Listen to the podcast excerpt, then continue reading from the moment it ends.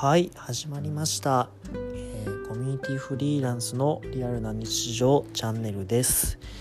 えーここではですねコミュニティフリーランスとして活動している、えー永田亮がですね日々どういうことやってきてどういうことを考えているのかっていうことを発信していく番組になります。はいどうぞお付き合いください。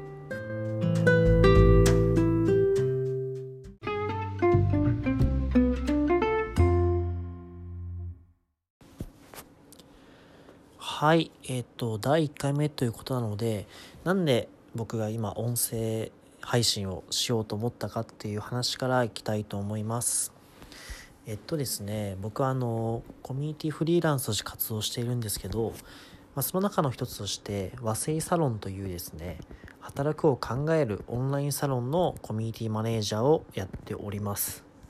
でですね、その和製サロンっていう場所はですね、コミュニティマネージャーが僕以外にもう一人いらっしゃってそれが若月さんという方なんですね、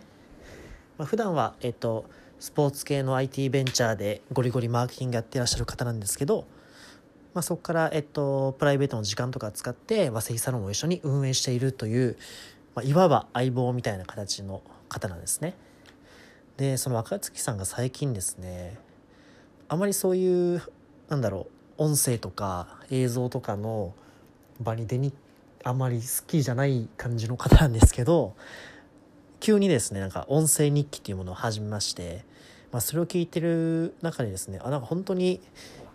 独特な空間があってなんだろう僕もテキスト発信はよくするんですけどあんまりそこでは伝わんないようなものってやっぱり音声とか映像ってあるなと思っていてなんか映像はちょっとハードル高いからなんだろう YouTube とかちょっとこっぱずかしくなっちゃうんですよね。じゃなくてやっぱ音声だけっていうのとがすごいなんだろういいバランスだなと思ってそういうの若月さんの配信を聞いて思ったんですよね。っていうところからですねえっと僕もぜひやってみたいなと思ってえーこの度始めることになりました。はい。で今後ですね可能であれば1日1回、えー更新できればいいなと思っているので、ぜひ、えー引き続き聞きに来てください。続いてですね、えっと、ここではどういうことを発信するのかっていうことを話していきたいと思います。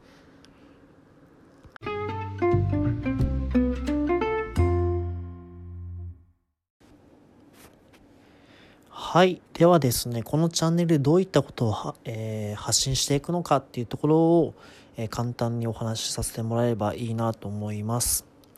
えっとですね、ここではですね、僕があの、コミュニティというものをなりわいとしているフリーランスなんですけど、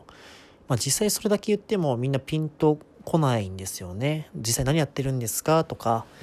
えーどういうことを、えー日々どういう活動をやってるんですか？みたいな質問ってよくいただいてまして、まあそういったところですね、えー本当に、えー、細々なところから、えーリアルな情報をお届けできればいいなと思っているのが一つありますと。で、もう一つはですね、シンプルに僕が日々、えーキャッチアップしたりとか発信しているようなコミュニティの情報をですね、えーここで発信できればいいなと思っていて、だからやっぱツイッターとかノートとか僕よくよくやってるんですけど、やっぱそこだとすごい、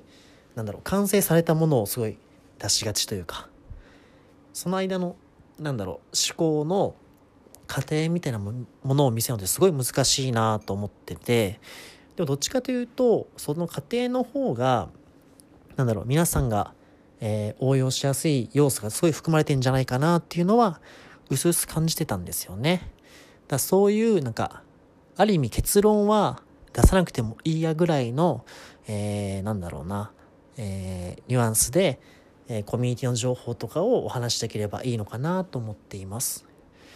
なので僕、ここはあくまでなんか僕の思考の垂れ流す場所ですね。リアルな情報とかを届けれるような場所にできればいいなと思ってます。はい。っていう感じなので、えっ、と、例えばコミュニティの情報を知りたいよとか、えーフリーランスとかに働き方に興味あるよみたいな方は、ぜひ、えーこのチャンネルを、えー定期的に聞いてもらえれば何かしら、えお役に立てるものがあるのかもしれないなと思って、え発信していこうと思います。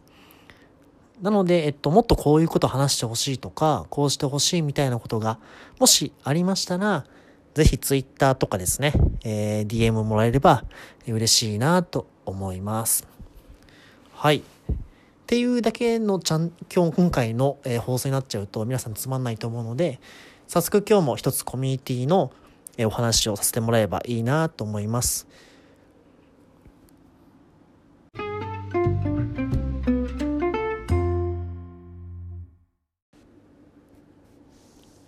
はい。ではですね、まず、えー、初回のコミュニティのお話なんですけども、えー、っと、今日もですね、えっと、夜に、え、とある場所に行ってきまして、そこがですね、会員制のカレー屋さん、シックスカレーという場所なんですね。えかなりなんか SNS とかではもう話題になっていて、え飲食店のコミュニティとしては、かなり最先端を行っているコミュニティじゃないかなと思っております。多分聞いてくださる方の中もですね、あ知ってる知ってるみたいな方も多いと思うんですけど、僕はですね、えっと、そこのシックスカレーの、えー、会一会員でありますと。で、ここに会員になったのも、どんぐらい前かな？半年ぐらいですかね。前の時に、えー、友達に連れてって行ってもらって、えー、会員になりました。じゃあなんで僕が会員になったのかみたいなお話からさせてもらうと、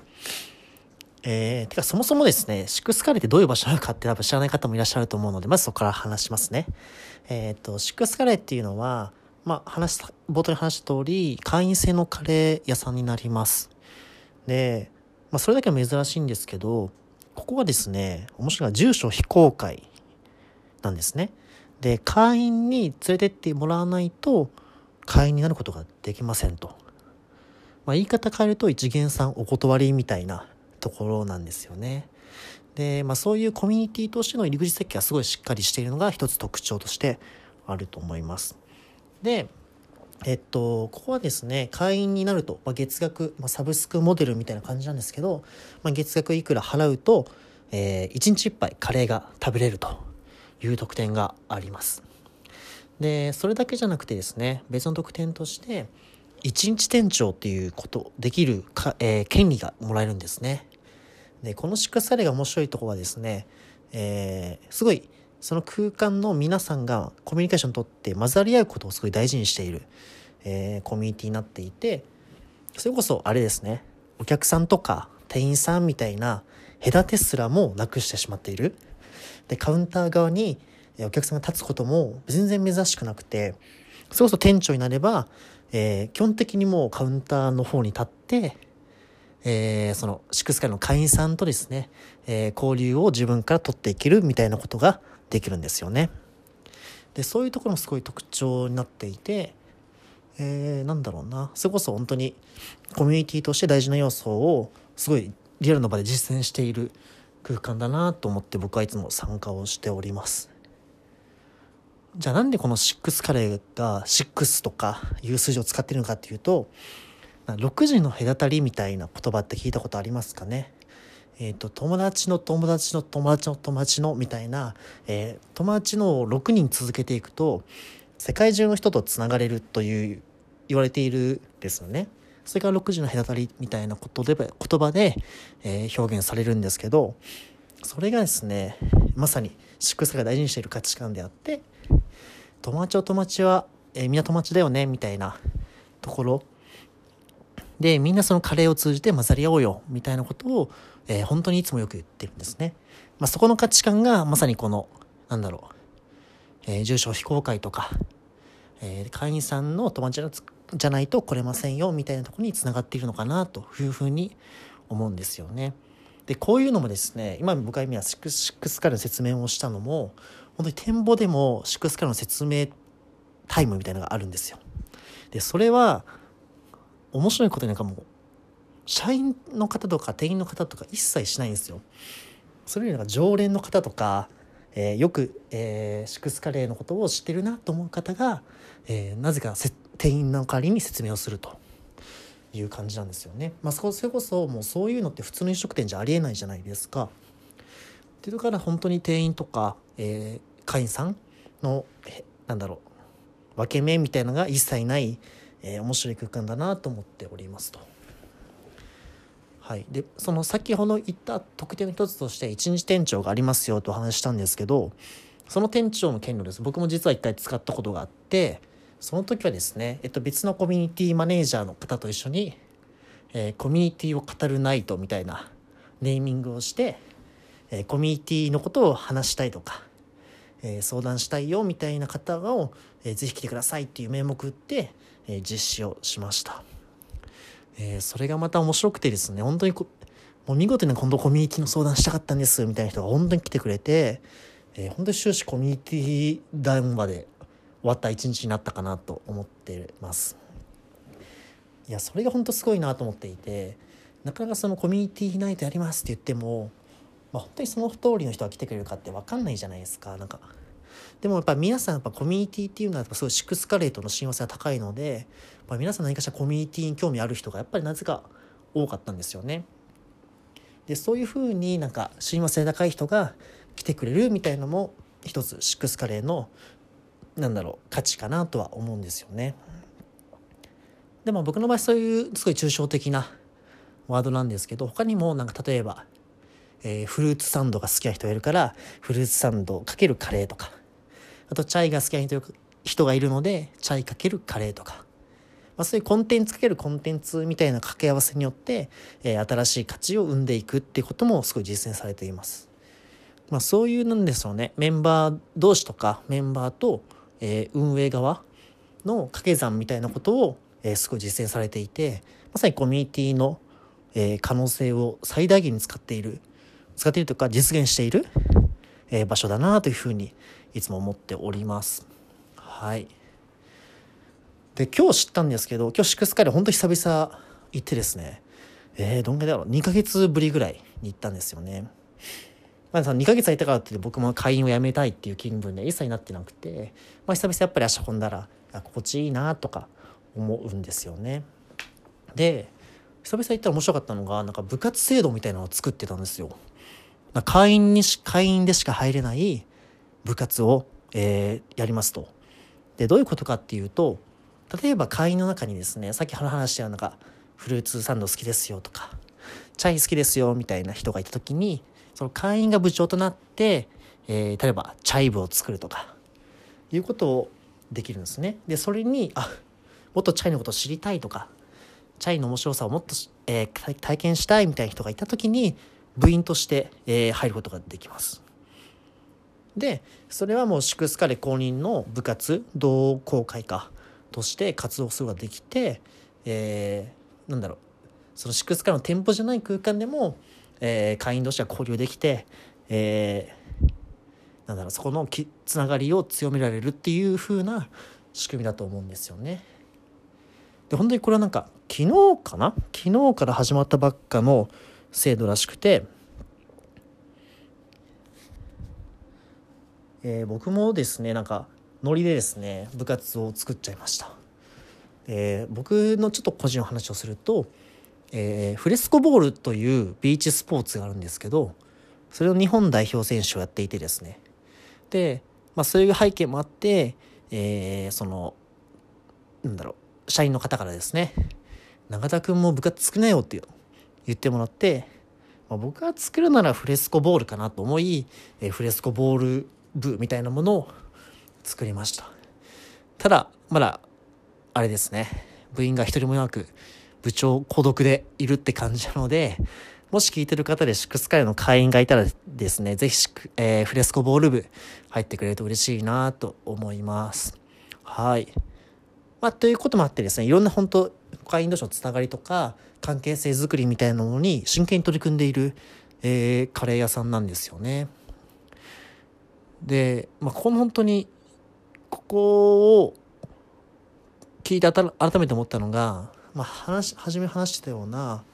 その、入り口設計、コミュニティの入り口設計ですね。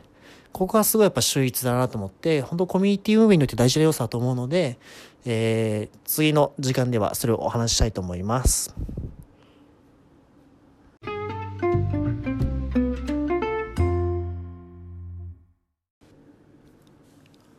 はい。えー、先ほど祝日カレーの話からですね、コミュニティの入り口設計って大事ですよね、みたいなところで終わったんですけど、改めてそのコミュニティ運営で大事なポイントみたいな話することは結構僕あるんですね。まあ、一応コミュニティのプロとして活動していますので、まあそういうところが頼れることはすごい多いんですけど、まあそもそも運営に入る前に、コミュニティとしてどういう、え、人が集まってほしいのかとか、えーそこの質が高ければコミュニティ運営の難易度はめちゃめちゃ下がりますよっていうお話なんですよね。でその例えばですねじゃあ2チャンネルとか、まあ、Twitter もそうですけど、まあ、人によってはあれをコミュニティと呼ぶ人もいらっしゃるんですがじゃあなんであんなに炎上してしまうのかっていう話なんですよね。でコミュニティのやっぱ一つのポイントとしては、まあ、安心感があるとかコミュニティだから話せることがありますよみたいな話だと思ってるんですけどそれがですねやっぱ Twitter にチャンネルみたいなとこだとやっぱ誰でも参加ができてしまう、えー、本当になんだろうアドレスとパスワードさえあれば誰も登録できますみたいな空間だと思うんですよね。ある意味それって入り口設計で一切ないじゃないですか。誰でも参加できるっていうのはすごい民主的でいいと思うんですけどただコミュニティとしてはすごい弱いなと思っていてすごいなるべくクローズドであればあるほど、えー、言い方変えると排他性を持てば持つほど、えー、ある意味そこの空間の中の安心感が生まれやすいという特徴が一つあると思っております。そこでですね、えっと、やっぱそういう排他性、クローズド感を出すためには、入り口設計やっぱどんだけ考え抜けるかっていうのがですね、本当に大事だと思うんですよ。えー、そこがシックスカイの場合だと、えっとですね、あの、会員じゃないと来れませんよ。住所非公開ですよ。えー、会員に連れてこれないと一元さんお断りですよみたいなところなんですね。これって本当に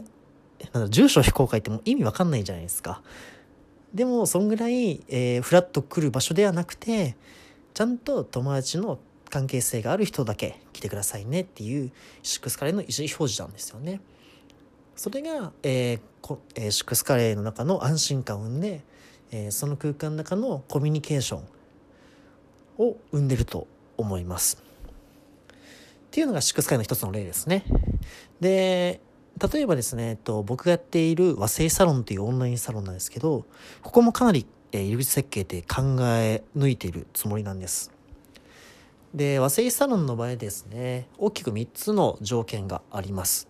1つ目はですね、えー、和製サロンの、えー、アバウトページという、和製サロンとはこういう場所ですよ。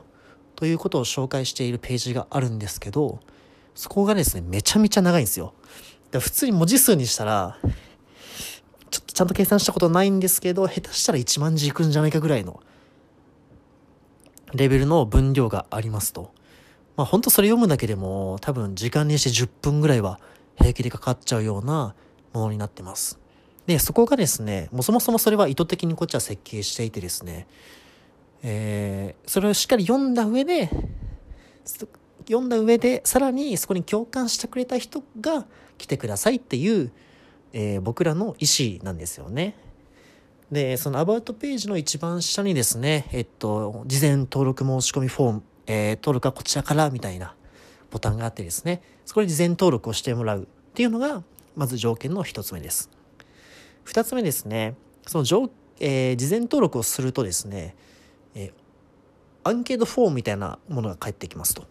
で、そこでですね、和製サロンに入りたい理由は何ですかとか、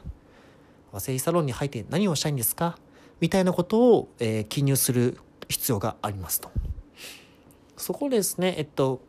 まず、なんとなく入りたいみたいな人だと書けないと思うんですけど、えー、和製サロンと共感して、こういう期待があるなとかあると、多分スラッと書けるんですよね、皆さん。っていうところもあって、まずはしっかり読んでくれましたよねっていう、ある意味一つの確認でもあるし、えー、僕らとしても、その、参加したいって言ってくれる皆さんの、えー、意思を聞きたいんですよね。その上でなんかお互いマッチしたらぜひ入りましょうみたいな話にもつながってくると思うんで、そういう、えー、ちょっとお手数かけてしまうんですけど、そこは、えー、大事にしなきゃいけない一つの要素かなと思って、えー、設定してますと。で、最後にですね、ただそのオンラインだけでは完結しないようにしていて、その和製サロンで主催するイベントが毎月えー、1、2回あるんですけど、そこにですね、何かしら一度でいいから参加してくださいっていうのが、えー、最後の条件なんですね。これはですね、えー、やっぱりそのオンライン上で、えー、見ても分かった気になって終わるケースってやっぱあると思っていて、そうじゃなくてやっぱ目を見て face to face でですね、え、 Wasei Salon とはこういう場所で、えー、こういう価値観大事にしてるんですよと伝えること、そしてですね、えっと、参加希望者の、えー、方の、えー、なんだろう、言葉を聞くこと。で、お互いそこで価値観をすり合わせましょうというのが、えー、僕らイベントとして設計をしています。で、お互いそこでですね、違和感なければ、ぜひ入って一緒に活動しましょうという、えー、入会につながっていくんですけど、そのぐらいですね、和製サロンは、えー、他のオンラインサロンとかと比べて、めちゃめちゃ入り口設計をしっかりしているえー、つもりではあります。でもその結果ですね、すごいやっぱ和製サロンっていう空間は、なんだろうな、まあ、本当に和製サロンを大事にしている価値観に共感した人が本当集まってくれてるなと思っていて、あんまこれ表で言ってないんですけど、なんだろう、大会者みたいな人がマジで少ないんですよね。それってなんか他のコミュニティとも比較してもやっぱ圧倒的少ないらしくて、確率で言うと何パーなんだろうな。なんか本当に数1パーとか2パーとかそんなレベルだと思うんですよね、まあ、1パーも、うんまあ、1パーぐらいかな。っていう話も聞いたことがあってあそんぐらいやっぱり入り口設計をしっかりしてからこその、えー、ここの数字なんだなっていうふうには改めて実感をしました。なのでですね、えー、なんだろうコミュニティを設計したいとかコミュニティに着手したいよみたいな人がいらっしゃったらぜひこのコミュニティの入り口設計みたいなところは、えー、考え抜いてくれたらすごい嬉しいなと思います。えー、ここはですね、本当にいろんなコミュニティ相談を受けるんですけど、あと一番本当にここは気をつけてくれっていう話は毎度いつもしてますね。イベント登壇する時も絶対伝える要素ではあるし、ここをサボっちゃうと、本当に大変なコミュニティ運営になっちゃうと思うので、ぜひ、なんか、ここにも正解はないんですね。えー、僕が今言ったシックスカレーとか和製サロンの例って本当に一例なので、そういうそのコミュニティに合ったやり方があると思うので、それをがん、それがあった前提の上で、えー、そクローズドな、いい意味のクローズド感を作るための、えー、ハードルの高さを設計していく。っていうのがコミュニティ運営において大事な一つのポイントだと思うので、えー、ぜひですね、えー、コミュニティ実践をされる方、されている方はですね、今一度ここを考えてみてくれると、よりいいコミュニティが生まれるんじゃないかなと思っております。はい。今日はこんな感じのコミュニティ情報でした。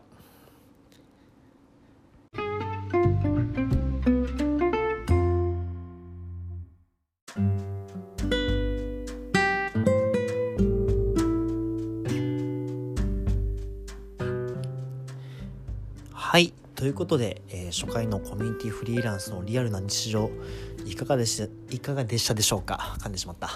えー、今後ですね、ほんとこんな感じゆるりと更新していければいいなと思うので、えー、ぜひまた聞きに来てくれたら嬉しいなと思います。で、ここに、これもなんか、えっ、と、ぜひコミュニケーションを場にしたらすごい面白いなと思うので、えー、こういうコミュニティ情報を聞きたいですよとかがあれば、ぜひぜひ、えっと、Twitter のリプとか、DM とかいただけると、えー、ぜひ、コップクロの方でですね、えー、そこから選ばせていただいて、えー、テーマの一つとしてやらせてもらえればいいなと思っております。はい。ということでですね、えー、今回はこんな感じで終わりたいと思いますので、ぜひ皆さんまた聞きに来てください。はい。それでは。